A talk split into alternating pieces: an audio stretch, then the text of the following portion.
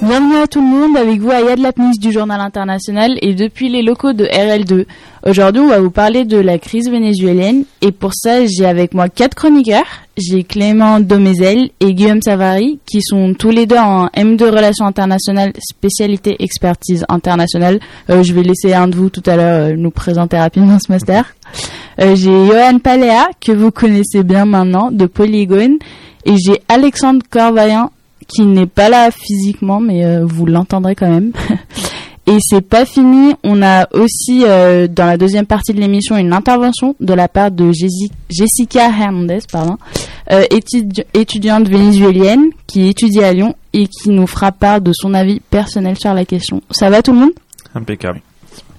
Euh, du coup, après avoir parlé de la Syrie la semaine dernière, cette semaine, on va parler d'une autre crise un peu différente mais aussi importante, qui est complexe. On va la traiter d'un point de vue euh, historique, politique, économique et social. Et euh, vu que j'ai des chroniqueurs qui ont fait des super chroniques, bah, je vais vous laisser euh, découvrir tout ça par eux. Et du coup, pour commencer, je vais laisser Johan nous lier ce qui se passe maintenant avec l'histoire récente et d'ouvrir un peu sur les liens à l'international du Venezuela. À toi. Bonjour à tous. Hugo Chavez est président du Venezuela depuis 1999 et va le rester pendant près de 15 ans jusqu'à sa mort en 2013. Alors pour la petite anecdote, il est décédé le 5 mars 2013, soit 60 ans jour pour jour après Joseph Staline. Il est le premier président socialiste à être élu en Amérique du Sud et il sera suivi par euh, quasiment tous les pays à l'exception de, la Colombie. Euh, à son décès, la présidence sera reprise par Nicolas Maduro, aujourd'hui en proie de très vives contestations. Le Venezuela, euh, historiquement, donc, a renversé la dictature au profit d'un régime relativement démocratique euh, dès 1958. Et le pouvoir n'alternera qu'entre deux partis politiques pendant plus de 40 ans, et de nombreux, pauvres seront euh, mis à l'écart des institutions et des élections. Cette situation est d'autant plus fragile que structurellement, le Venezuela souffre d'un déficit de construction étatique. Déjà à l'époque, et encore aujourd'hui, Imaginez à titre d'exemple, la police n'est pas concentrée aux mains du pouvoir, elle est partagée. Il y a des polices qui appartiennent au gouvernement et d'autres qui appartiennent à l'opposition. La conséquence directe de cette absence d'État, donc de cet État qui protège, de cet État qui punit, est que la violence privée est favorisée. Encore aujourd'hui, le Venezuela est un pays très insécuritaire, et des manifestations peuvent très rapidement connaître un bilan humain conséquent, à cause notamment de l'affrontement entre différentes forces de l'ordre. De plus, les importants pouvoirs conférés à différentes autorités déliées de hiérarchie étatique vont favoriser la corruption, qui va ruiner l'économie du pays. Parce que là-bas, les fonctionnaires ont davantage de pouvoir qu'en France, et sans vraiment contrôle de, supérieurs, etc., vont être plus facilement corruptibles. Euh, selon l'ONG, donc euh, Transparency International, le Venezuela est un des 20 pays les plus corrompus au monde. L'arrivée au pouvoir d'Hugo Chavez intervient après une décennie très mouvementée, donc dans les années 80, l'Amérique du Sud est en proie à une grande crise économique sur fond de euh, décadence de l'Union soviétique et de la chute du communisme. En 1989 aboutit euh, le consensus de Washington, où les pays d'Amérique du Sud, dont le Venezuela, s'engagent à adopter des mesures visant à libéraliser l'économie, moyennant des aides financières importantes du FMI. Mais ces réformes ont aggravé davantage les inégalités, ont ruiné les pays et euh, des soulèvements très violents ont été provoqués, notamment des tentatives de coup d'État, dont une menée par euh, Chavez lui-même en 1992, mais qui a échoué. Pour la peine, il fera deux ans de prison. Et en 1999, euh, le mécontentement, donc suscité par les réformes d'austérité, par l'exclusion d'une partie pauvre de la population, pousse les électeurs à élire Hugo Chavez. Ce sont les classes populaires qui, vraiment pour la première fois au Venezuela, ont eu un rôle déterminant dans les résultats du scrutin. Et qu'est-ce qui a rendu Chavez aussi populaire? Le nouveau président vénézuélien a décidé de lancer ce qu'on appelle la révolution bolivarienne, du nom de Simon Bolivar. C'était un général euh, vénézuélien qui était un des grands artisans de l'indépendance acquise contre l'Espagne. Et le symbole est fort, car Bolivar est encore très présent dans la culture populaire vénézuélienne. Or maintenant que la présentation historique de l'avènement d'Hugo Chavez est achevée, euh, je vous décortiquer un petit peu les relations internationales vénézuéliennes. Et euh, l'objectif majeur de la révolution bolivarienne était d'assurer l'indépendance du Venezuela à l'égard des États-Unis, afin notamment de prémunir le pays euh, de la politique américaine du Big Stick, appliquée en Amérique du Sud et visant à réprimer de manière assez violente toute désobéissance à Washington. Euh, la volonté d'éloignement des États-Unis est également justifiée par des raisons idéologiques. Forcément, l'impérialisme et le capitalisme américain sont aux antipodes des valeurs prônées par le chavisme et certaines institutions comme le FMI sont associées aux États-Unis et sont euh, considérées comme étant très malfaisantes en raison de euh, de leurs actions dans les années 80 et 90. Et cet antagonisme conduit le Venezuela à entretenir des relations privilégiées avec des pays régulièrement en désaccord avec les États-Unis. Donc il y a la Chine, la Russie, l'Iran, la Biélorussie, la Syrie, Cuba. Alors euh, donc pour s'éloigner des États-Unis, euh, je vais rendre hommage à mon ami David Luminier en disant que euh, Hugo Chavez ne lénine pas sur les moyens. il a voulu relancer d'abord l'intégration régionale afin une fois de plus d'endiguer l'influence américaine. Et l'Alliance bolivarienne pour les Amériques vise à promouvoir une lecture oligopolaire des relations internationales et à défendre la culture des dix États membres. Les accords Pétro-Caribé, quant à eux, consistent pour le Venezuela à vendre à un prix préférentiel leur pétrole à différents pays des Caraïbes afin de les soustraire à l'influence de Washington. Et il faut vraiment, comprendre que l'anti-américanisme constitue le cœur des relations internationales vénézuéliennes sous Chavez. Concernant les relations internationales, d'ailleurs, je ne peux que recommander vivement le visionnage du Dessous des cartes du 14 février 2015, présenté par euh, le, le regretté Jean-Christophe Victor, qui est vraiment très très clair sur la question. Euh, l'indépendance vis-à-vis des États-Unis est un échec relatif, malgré tout, on ne va pas se le mentir, euh, car Washington conserve une grande influence sur tous les voisins du Venezuela. Donc le Venezuela finalement se retrouve quand même plus ou moins isolé en dehors des, accords commerciaux. Et surtout les États-Unis demeurent le premier importateur mondial de pétrole vénézuélien. D'un point de vue d'histoire récente, d'ailleurs, euh, cette alliance avec les pays ennemis des, Américains n'est pas vraiment euh, n'a pas vraiment de lien historique. Hugo Chavez a même opéré un revirement à 180 degrés dans la relation internationale vénézuélienne, car le pays était traditionnellement proche des États-Unis. Les relations diplomatiques avec l'Union soviétique ont même été coupées pendant plus de 20 ans, pendant la guerre froide. Voilà, je vous remercie. bah, merci beaucoup, Johan. On comprend mieux euh, les racines de tout ça. Et du coup, je vais maintenant laisser euh, Alexandre nous parler plus de l'actualité des événements. Bonjour à tous. Aujourd'hui, je vais vous faire une petite revue de presse en direct de mon lit. Eh bah oui, je n'ai pas pu être vraiment présent avec l'ensemble de mes camarades, mais je sais qu'ils vous préparent eux aussi une très bonne émission. Alors, de quoi parle-t-on aujourd'hui? Eh bien, nous allons parler de la crise économique et sociale qui continue de s'amplifier depuis déjà quelques années malheureusement au Venezuela. J'espère ne pas trop être redondant, donner trop d'informations en doublon. Vous le verrez au fil de l'émission. Je vous préviens, mes sources sont plutôt libérales, mais au moins vous êtes prévenus. Alors, pourquoi une crise économique au Venezuela On va commencer par quelques chiffres donnés par une entreprise, avec bien entendu une vision bien libérale, qui fait des études économiques. Il s'agit de Coface for Safer, Trade. Désolé pour mon accent bien franchouillard, au moins c'est dit. Le pays est dans une dépression continue, avec une baisse de 4,5% du PIB en 2017. Sa dette s'élève quant à elle à 28,5% du PIB.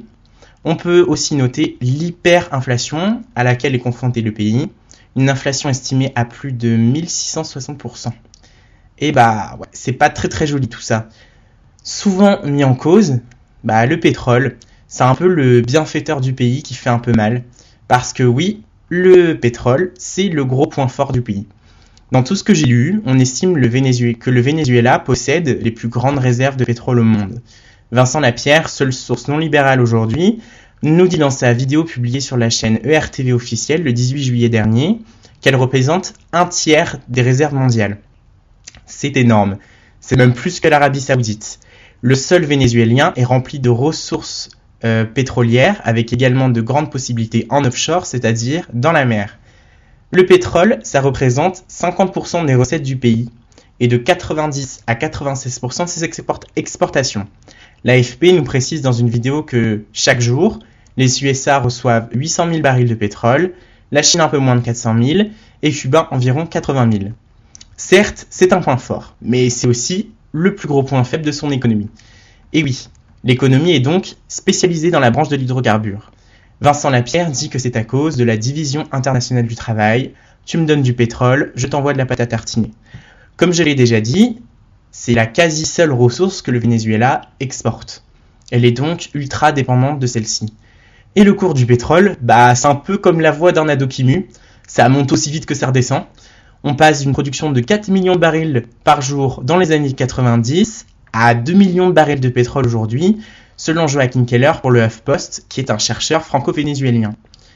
Ce n'est donc pas une mesure fiable. On ne peut pas compter uniquement sur cette ressource en pensant que les recettes resteront les mêmes. Il dit qu'il y a un réel problème de diversification au Venezuela. Ce qu'il nous dit aussi, c'est que l'argent du pétrole est parti massivement dans la consommation, basé à 96% sur de l'importation, excusez-moi, en hausse aussi euh, grâce aux politiques de redistribution, et, élément plus politique, dans le financement de partis politiques étrangers sympathisants du régime. En plus, l'industrie de l'hydrocarbure au Venezuela, qui est une propriété de l'État, n'a pas su investir. Au final, c'est la population qui, souffre réellement de cette situation économique. C'est pourquoi Yassine Al-Azaz parle de chaos politique, économique et social dans les colonnes du Parisien en juillet dernier. La hausse des prix du pétrole ont permis, ou a permis plutôt, une réelle redistribution et des mesures sociales importantes et satisfaisantes dans les années 90. Baisse de la pauvreté, baisse de la malnutrition, augmentation de l'alphabétisation. Mais avec la baisse du cours du pétrole, l'État a donc moins d'argent à distribuer. Aujourd'hui, la population vénézuélienne se retrouve dans une réelle situation de pénurie parce qu'elle-même ultra dépendante des importations. Vous imaginez, vous, plus de produits de première nécessité? Adieu, beurre salé, caramel au beurre salé, crêpes et pâté et naf. Excusez-moi, c'est le côté breton qui ressort.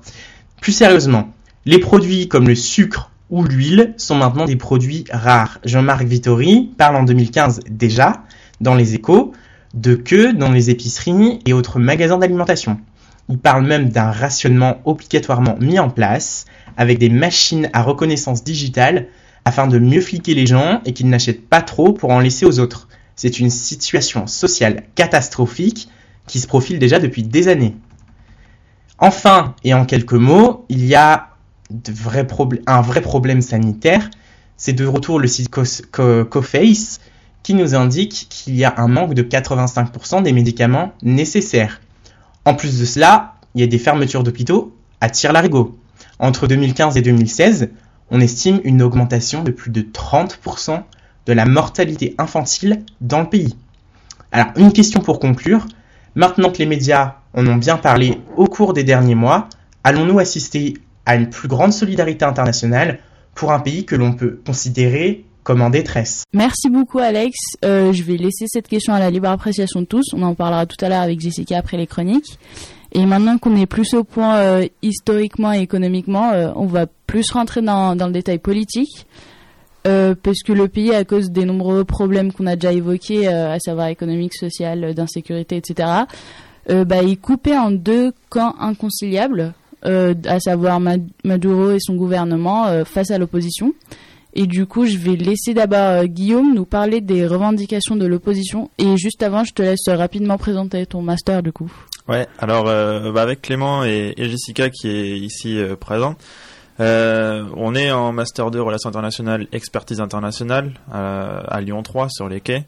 Euh, c'est un M2, euh, c'est un M2 plutôt général, bien qu'il soit, euh, bien qu'il soit nommé expertise internationale. Et bon, on fait de la géopolitique, de la communication, de la gestion de projet. de l'arbitrage de l'arbitrage international même ça, c'est grave, donc ouais non c'est pas mal c'est pas mal c'est pas mal et ça nous dirige vers des, des métiers d'expertise ou alors de, de conseiller dans des agences internationales alors on parle d'Interpol on peut parler d'analystes, etc. Mais euh, voilà, plus dans le secteur privé notamment, parce que les profs nous incitent dans le secteur privé beaucoup, bien que les, les, les profs pensent qu'on on va beaucoup se diriger euh, pour nos stages vers les ONG, les organisations non gouvernementales. Quoi. D'accord. Ok. Bah merci pour cette petite présentation. Et du coup, bah, je te laisse revenir sur le Venezuela et nous parler de l'opposition. Ça va. Alors la réalité, c'est qu'il y a une crise humanitaire, des violations des droits de l'homme, qu'il existe des prisonniers politiques et qu'une transition démocratique n'est pas garantie aux Vénézuéliens de la part du gouvernement. Alors c'est un constat plutôt triste sur la situation vénézuélienne que m'a rapporté Jessica, jeune vénézuélienne donc présente avec nous aujourd'hui. On retrouvera aussi dans ma chronique des éléments de discussion avec Manon Patron, étudiante en sécurité et défense et spécialisée sur l'Amérique latine. Alors je vais parler ici de l'opposition au gouvernement et des revendications de ce mouvement. Alors en partant de la phrase de Jessica, on se rend bien compte que les revendications sont multiples et plutôt dignes d'une véritable dictature. Alors, comme le disait Jessica, les opposants souhaitent l'ouverture d'un canal humanitaire pour résoudre la crise alimentaire et sanitaire résultant de la crise économique courant depuis de nombreuses années. Euh, l'inflation record, la pénurie alimentaire, de médicaments, la mise en place de tickets de rationnement sous le doux nom patriote de carnet de la patrie aggravent la situation sanitaire et sociale. Alors c'est assez impensable pour un pays possédant euh, la première réserve de pétrole du monde. La libération des prisonniers politiques, c'est une autre réclamation des opposants. Alors j'ai pas trouvé de chiffres sur le nombre, euh, le nombre de ces prisonniers politiques, mais les experts sur place parlent de plus d'une centaine de détenus euh, emprisonnés pour s'être opposés au gouvernement. Alors l'opposition souhaite également que le Conseil national électoral fixe un calendrier électoral clair et précis pour les élections à venir, les élections présidentielles à venir en 2018. Alors voilà, de manière générale, le, mouvement souhaite la transition vers une euh, vers une démocratie et mettre fin à la dictature socialiste imposée par Maduro, le soi-disant fils légitime d'Hugo Chavez, le charisme et la compétence en moins. Alors c'est plutôt compliqué, faut se l'avouer, euh, pour continuer à imposer euh, les politiques révolutionnaires de son prédécesseur. Et quand est-ce que ça débute vraiment tout ça? Alors les mouvements d'opposition ont débuté à San Cristobal dès 2014 d'une manifestation étudiante pour protester contre la tentative de viol d'une jeune femme sur leur campus. Alors à la base, donc cette manifestation, c'était pour lutter contre l'insécurité perpétuelle dans le pays. Puis, au fur et à mesure des manifestations qui ont suivi, les opposants ont rajouté différents axes de mécontentement qui sont devenus les revendications actuelles et elles se sont amplifiées depuis avril dernier quand le tribunal suprême de justice, majoritairement euh, chaviste forcément, a décidé de dissoudre le Parlement et de s'arroger euh, ses pouvoirs forcément avant de renoncer face au tollé. De plus en plus violemment réprimées, ces manifestations ont fait plus de 115 morts dans les rangs des opposants. Certaines définitions sur la sécurité internationale définissent cette polarisation comme une guerre civile, quand d'autres voient plutôt une simple polarisation de la société avec deux camps et des opposants sans armes ni leaders et non préparé à une insurrection. Est-ce qu'il y a une figure à redouter dans tout alors euh, moi je vais mettre maintenant en lumière euh, la figure de l'opposition, le leader qui fait peur à Maduro, c'est Enrique Capriles. Lui, l'homme politique né d'une riche famille vénézuélienne, entame la politique à droite de la droite pour se centrer et s'annoncer aussi modéré que l'ancien président euh, brésilien Lula. En toute tranquillité quoi. En ce moment ça passe bien de s'annoncer modéré à tendance libérale sur l'échiquier politique. Euh, opposant de Chavez lors des élections de 2013, il a perdu une nouvelle fois face à Maduro après justement la mort de Chavez. Il a été condamné à 15 ans d'inégibilité en avril 2017 pour corruption et pour irrégularité dans la gestion des fonds publics. Ce que Capriles dément évidemment et il dénonce euh, d'ailleurs une méthode employée par le gouvernement pour l'écarter de l'opposition. Alors la précédente élection législative en 2015 a donné raison à l'opposition et celle-ci gagne alors 109 sièges sur 167 possibles. Mais c'est-à-dire que Maduro est même critiqué par des amis à lui de son propre camp. On a Luisa Ortega qui est une fidèle chaviste et qui parle même de, alors attendez, c'est terrorisme d'État. Ah, c'est un terme assez violent de la part d'une personne censée soutenir le, le président et donc lui-même va se retrouver va se retrouver isolé. Et Jessica euh, m'assure pourtant que selon elle, le seul facteur qui puisse jouer un rôle déterminant dans la possibilité de la démission de Maduro, ce sont les forces armées. Mais il est certain que Maduro attendra au moins les élections présidentielles prévues en 2018. Alors, la question que l'on va se poser, c'est qui va prendre la succession de Capriles à la tête de l'opposition pour les futures élections présidentielles? Il y a une multiplicité d'acteurs qui, qui tentent de faire entendre la voix de l'opposition à l'étranger, mais il en faut une spécifique qui réussira à, à, unifier le peuple vénézuélien et à permettre la transition démocratique tant attendue par cette population. Alors en tout cas, la presse française semble faire l'impasse sur ce qui se passe au Venezuela. Alors c'est-à-dire qu'on entend parler de l'informe, forcément, des manifestations avec des images de violence, mais pas du fond. Je veux dire, je veux dire par ici les messages que souhaitent délivrer les opposants. La seule chose que l'on comprend très bien via la presse, c'est que Maduro agit plutôt comme un dictateur. Bah, merci beaucoup Guillaume, c'est de plus en plus clair. Et du coup, sans plus attendre, je vais laisser euh, Clément euh, nous parler de l'autre facette, comme ça on a un peu une image euh, la plus complète possible. À toi un usage excessif de la force, une rupture de l'ordre démocratique, une dictature même selon Emmanuel Macron. Le Venezuela présente aujourd'hui tous les attributs du diable.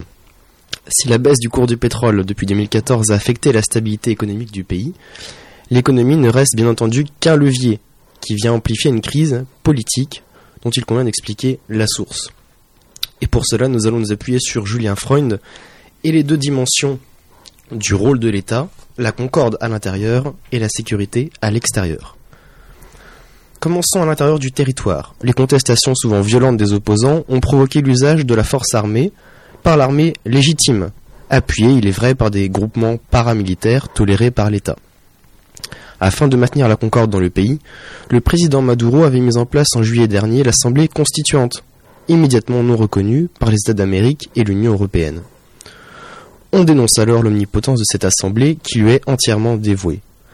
Cette dernière Assemblée, qui se donne deux ans pour réviser la Constitution de 1999, vient même concurrencer l'Assemblée nationale, qui verrait son pouvoir législatif remis en cause. Maduro est devenu la cible de critiques unanimes, on l'accuse d'être un tyran. Les résultats positifs, tant au niveau économique que social de la politique de Chavez, continuent de susciter l'approbation du peuple, malgré les difficultés rencontrées. En manque de liquidité et rencontrant une forte hostilité à l'importation, le Venezuela s'attire les foudres des démocraties occidentales, les États-Unis en tête. De l'autre côté de la barricade, l'opposition au régime de Maduro, qui est un véritable partisan schmittien aux yeux du pouvoir, ne peut rivaliser avec le pouvoir légitime, supporté à la quasi-unanimité par l'armée, comme l'a rappelé Guillaume. L'opposition ne parvenant pas à faire pression par la violence n'a qu'une solution faire appel à une force étrangère. Et ça tombe bien, voilà des années que les États-Unis estiment que l'intervention militaire est souhaitable dans un pays qualifié d'État voyou par George Bush fils, au même titre que l'Irak de l'époque ou que la Libye et la Syrie aujourd'hui. Nous voilà arrivés à la deuxième mission de l'État, au sens de Julien Freund, assurer la sécurité à l'extérieur. Depuis la fin de l'été, le Venezuela a été suspendu du Mercosur, figurez-vous, le marché commun sud-américain, pour rupture de l'ordre démocratique. Les présidents des pays d'Amérique du Sud ont alors brandi la menace d'une rupture diplomatique, comme l'a fait d'ailleurs Juan Manuel Santos en Colombie. Tandis que Vladimir Poutine suggère une stratégie alternative au Venezuela en lui proposant de restructurer sa dette pour faire face à la crise, le torchon continue bien de brûler avec les États-Unis. En 2006, Chavez, qui souhaitait redonner au peuple ses réserves de pétrole, avait même qualifié George Bush de diable lui-même et parlait de dictature mondiale pour qualifier les tentatives d'ingérence de l'oncle Sam.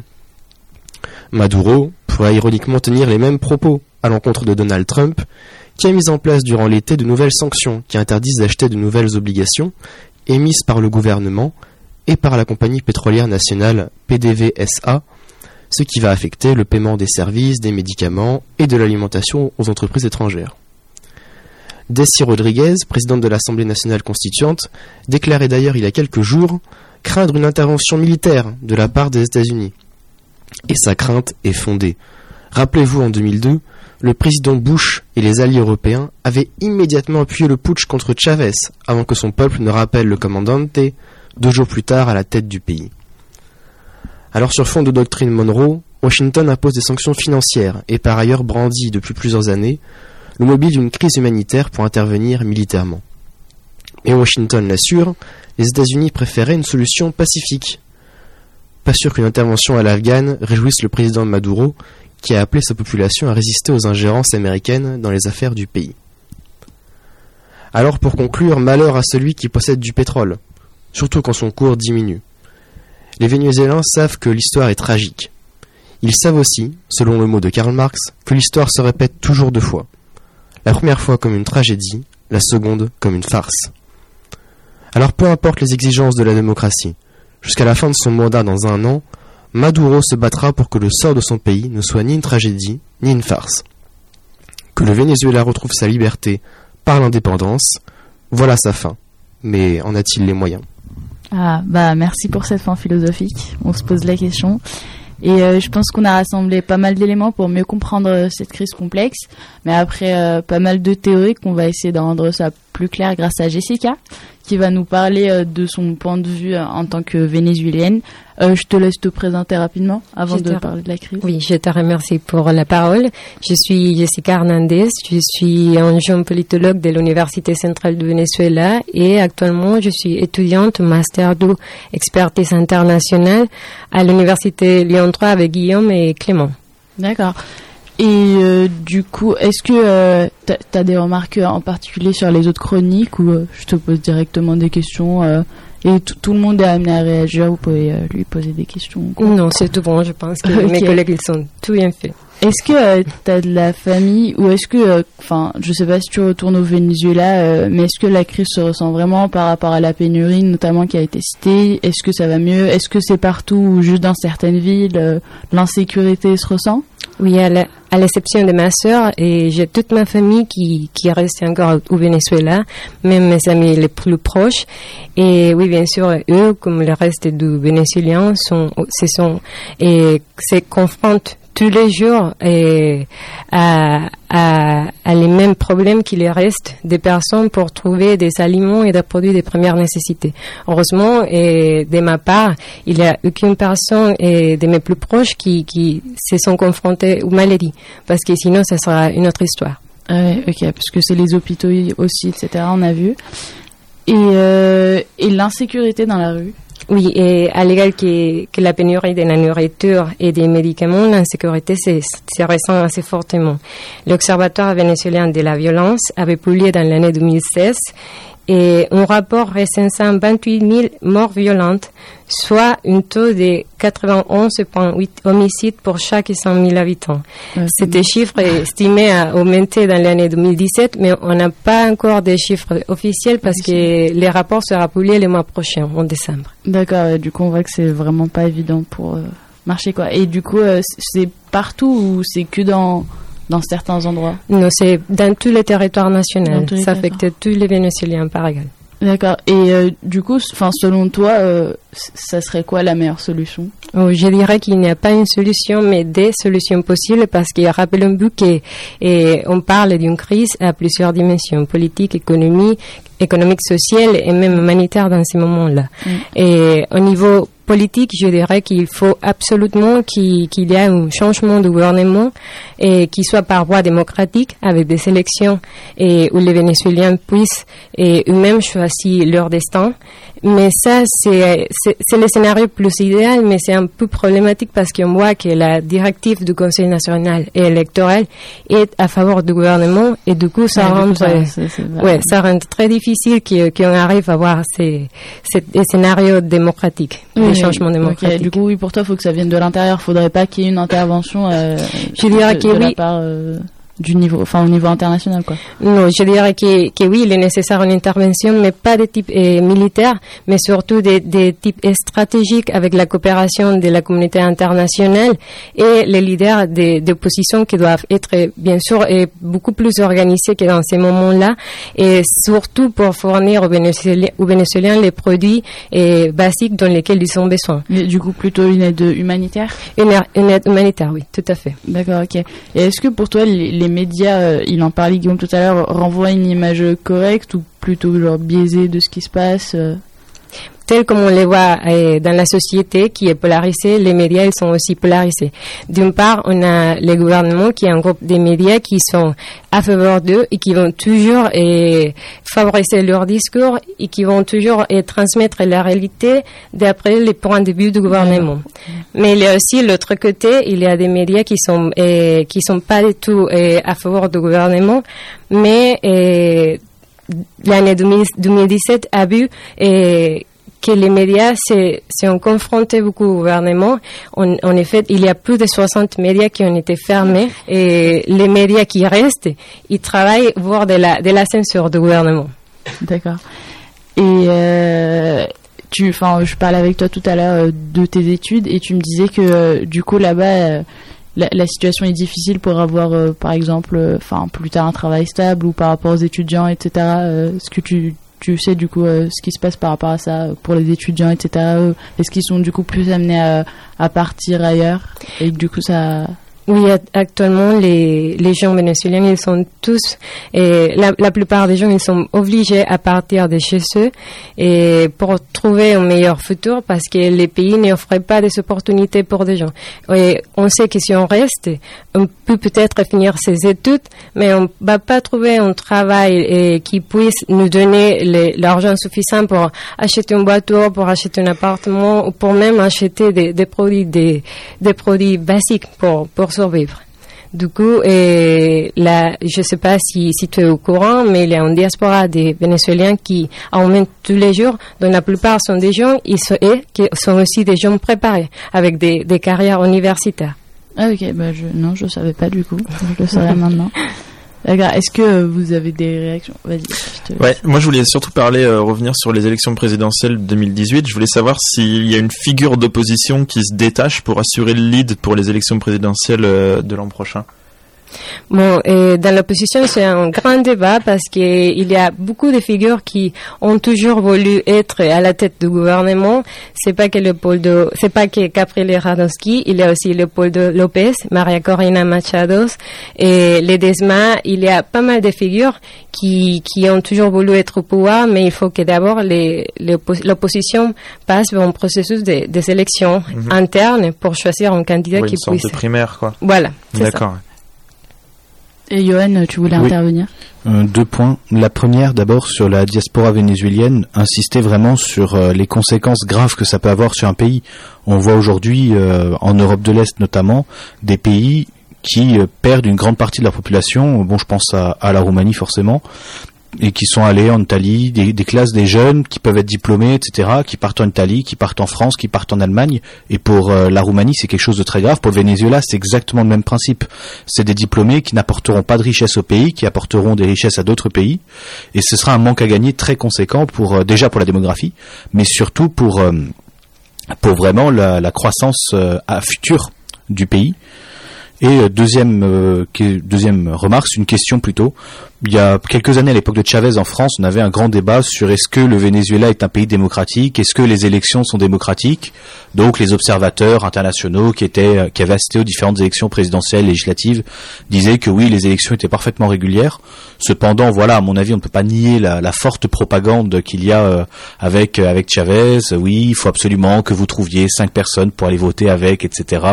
Comme on peut parfois entendre. Et du coup, voilà, quel était ton ressenti sur les élections, sur démocratie vénézuélienne Actuellement, je dirais que la démocratie, elle est un jeu. Et je pense qu'on n'a pas une vraie démocratie dans, dans les moments parce qu'il n'y a pas une vraie séparation du pouvoir à niveau étatique. Et comme je l'ai dit tout à, à tout à l'heure, et le pouvoir de- du Conseil national électoral est pas du tout partiel. On sait tous, c'est bien clair, que les dirigeants les plus hauts du Conseil national électoral, sont à faveur du, gouvernement et on, on- il y a plusieurs exemples pour démontrer cette affirmation.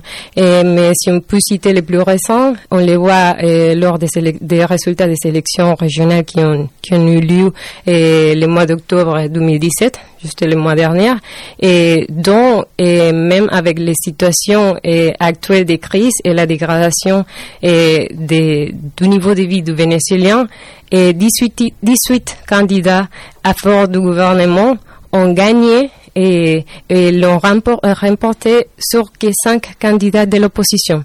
Ce sont des résultats bien sûr questionnables. Ouais, Clément. Simplement, je voulais re- revenir sur la, euh, pour, bien comprendre euh, la méthode de la révolution. Dans tous les pays, dans tous les cas dans l'histoire, vous avez deux forces nécessairement qu'il faut obtenir parmi les trois que je vais citer. Vous avez soit la force populaire, soit la force militaire légitime, la vôtre, soit une intervention de l'étranger.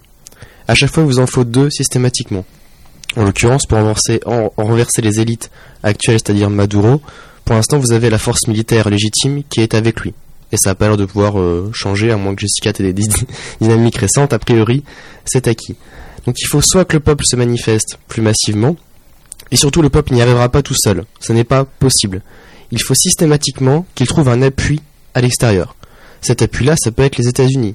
Tu trouves qu'il faut forcément une intervention extérieure C'est ce nécessaire. Parce que le- la dynamique fait que le, Venezuela a, une, euh, est un objet de, de, de profit énorme. Guillaume l'a rappelé, ce sont les premières réserves brutes de pétrole au monde. Donc la question qu'il faut se poser maintenant pour les Vénézuéliens, c'est est-ce qu'on veut à tout prix la démocratie et à quel prix? À quel prix on va faire intervenir euh, des partenaires étrangers pour nous aider à accéder à cette démocratie? Et toute l'ambiguïté est là. Mais du coup, une intervention militaire? Alors militaire peut-être pas. Mais regardez ce que font les États-Unis actuellement, ils sont soutenus par l'Union européenne. Vous pouvez mettre en place des sanctions économiques. Mais c'est compliqué, on a une crise humanitaire, mais les pays européens et, am- et américains veulent mettre en place des sanctions économique. Donc, voyez un petit peu l'ambiguïté de la, de la chose. Donc c'est très instable comme situation. Vous allez voir que ça va être le sujet majeur qui va suivre dans les prochains mois. On va oublier un peu la Syrie. Ça va être un sujet majeur parce qu'encore une fois, c'est une ressource d'énergie folle et c'est un point central en Amérique du Sud. N'oubliez pas la doctrine Monroe des Américains. C'est l'Amérique aux Américains. Ce sont leurs précarés.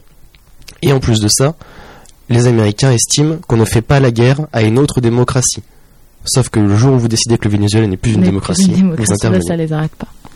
Certes. Oui, je voulais juste ajouter un commentaire à l'intervention de, de Clément.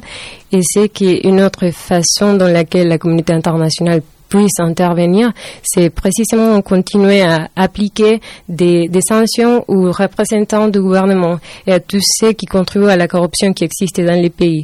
On les voit, les États-Unis et le Canada ont fait ça.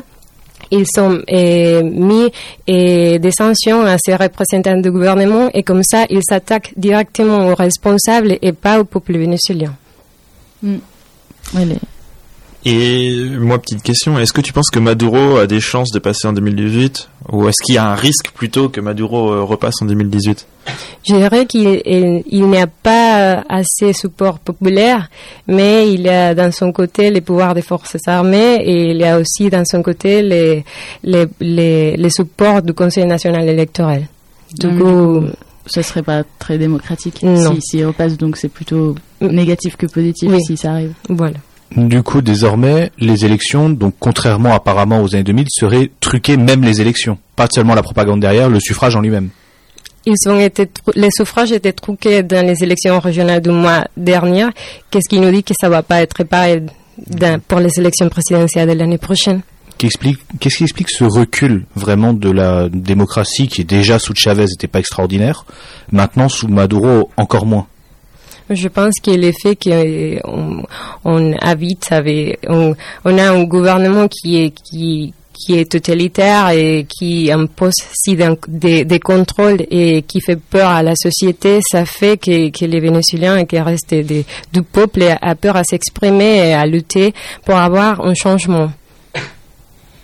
Clément Euh, Oui, question à, à Jessica également. Que penses-tu de l'influence potentielle de la Russie, de la Chine par exemple, qui se présentent souvent comme les défenseurs des pays euh, non alignés et qui essayent, on l'a vu, de, rallier le Venezuela à leur cause, alors soit par anti-américanisme, soit par pure euh, tactique.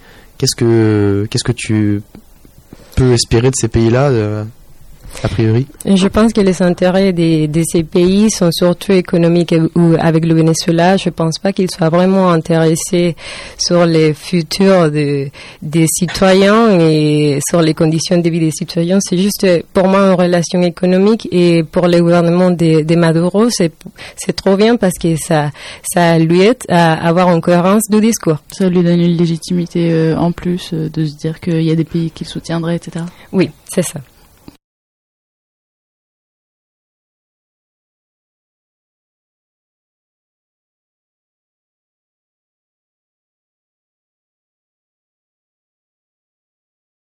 À tous d'avoir participé et on remercie RL2 de nous avoir accueillis et à la semaine prochaine. Ich bin ein Berliner. Entre ici, Jean Moulin Yes, we can. Je vous ai compris C'est un vieux pays. Vive le Québec libre I have a dream